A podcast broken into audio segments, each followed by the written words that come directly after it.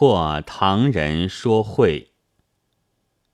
近来在小说月报上看见《小说的研究》这一篇文章里，有《唐人说会》一书，为唐人小说之中心的话，这诚然是不错的，因为我们要看唐人小说，实在寻不出第二部来了。然而这一部书，倘若单以消闲，自然不成问题。假如用作历史的研究的材料，可就误人很不浅。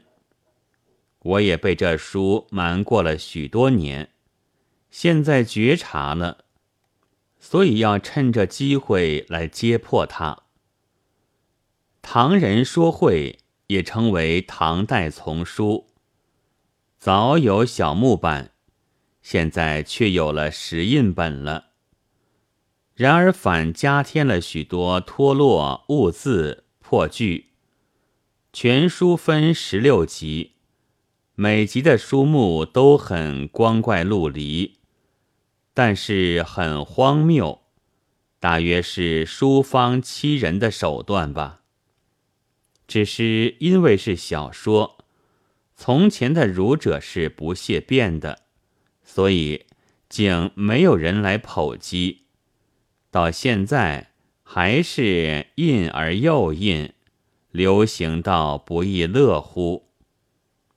我现在略举些他那胡闹的例：一是删节，从第一集《隋唐佳话》到第六集《北户录》，只三十九种书，没有一种完全。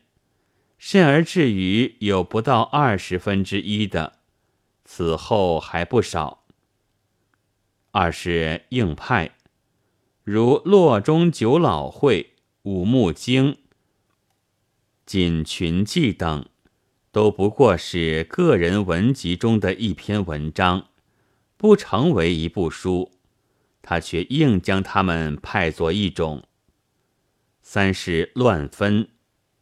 如《诺高记》之诺高，肉绝部，《金刚经》究义，都是酉阳杂组中的一篇，它却分为四种，又别出一种酉阳杂组。又如《花九溪》《药谱》《黑心符》，都是清异录中的一种，它却算作三种。四是乱改句子，如《一山杂纂》中颇有当时的俗语，他不懂了便任意的改窜。五是乱题传人，如《幽怪录》是牛僧孺做的，他却道王运；《枕中记》是沈寂寂做的，他却道李泌。《迷楼记》《海山记》《开河记》不知传人，或是宋人所作，他却道韩沃。六是妄造书名，而且乱题传人，如什么《雷民传》《陇上记》《鬼冢志》之类，全无此书，他却从《太平广记》中略抄几条。题上段成式、褚遂良等姓名以欺人，此外还不少。最误人的是题作段成式做的《剑侠传》，现在几乎已经公认为一部真的完书了。其实段成式何尝有这著作？七是错了时代。如作《太真外传》的乐史是宋人，他却将他收入唐人说会里；做《梅妃传》的人提起叶绍韫，一定也是宋人，他却将传人提作曹烨。于是害得以目录学自豪的叶德辉，也将这两种收入刺客的唐人小说里去了。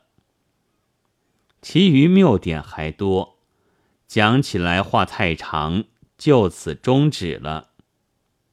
然而这胡闹的下手人却不是唐人说会，是名人的古今说海和五朝小说，还有清初的假说服也跟着说会，只是采取他们的罢了。那些胡闹祖师的，都是旧版。现已归入宝贝书类中，我们无力购阅，倒不必怕为其所惑的。目下可恶的，就只是唐人说会。为避免说会之祸起见，我想出一部书来，就是《太平广记》。这书的不佳的小版本，不过五元，而有六十多本。南边或者更便宜，虽有错字，但也无法，因为再好便是明版，又是宝贝之类，非我辈之力所能得了。我以为《太平广记》的好处有二：一是从六朝到宋朝的小说几乎全收在内，倘若大略的研究，即可以不必。别买许多书。二是精怪鬼神、和尚道士，一类一类的分得很清楚，聚得很多，可以使我们看到厌而又厌。对于现在谈胡鬼的《太平广记》的子孙，再没有拜读的勇气。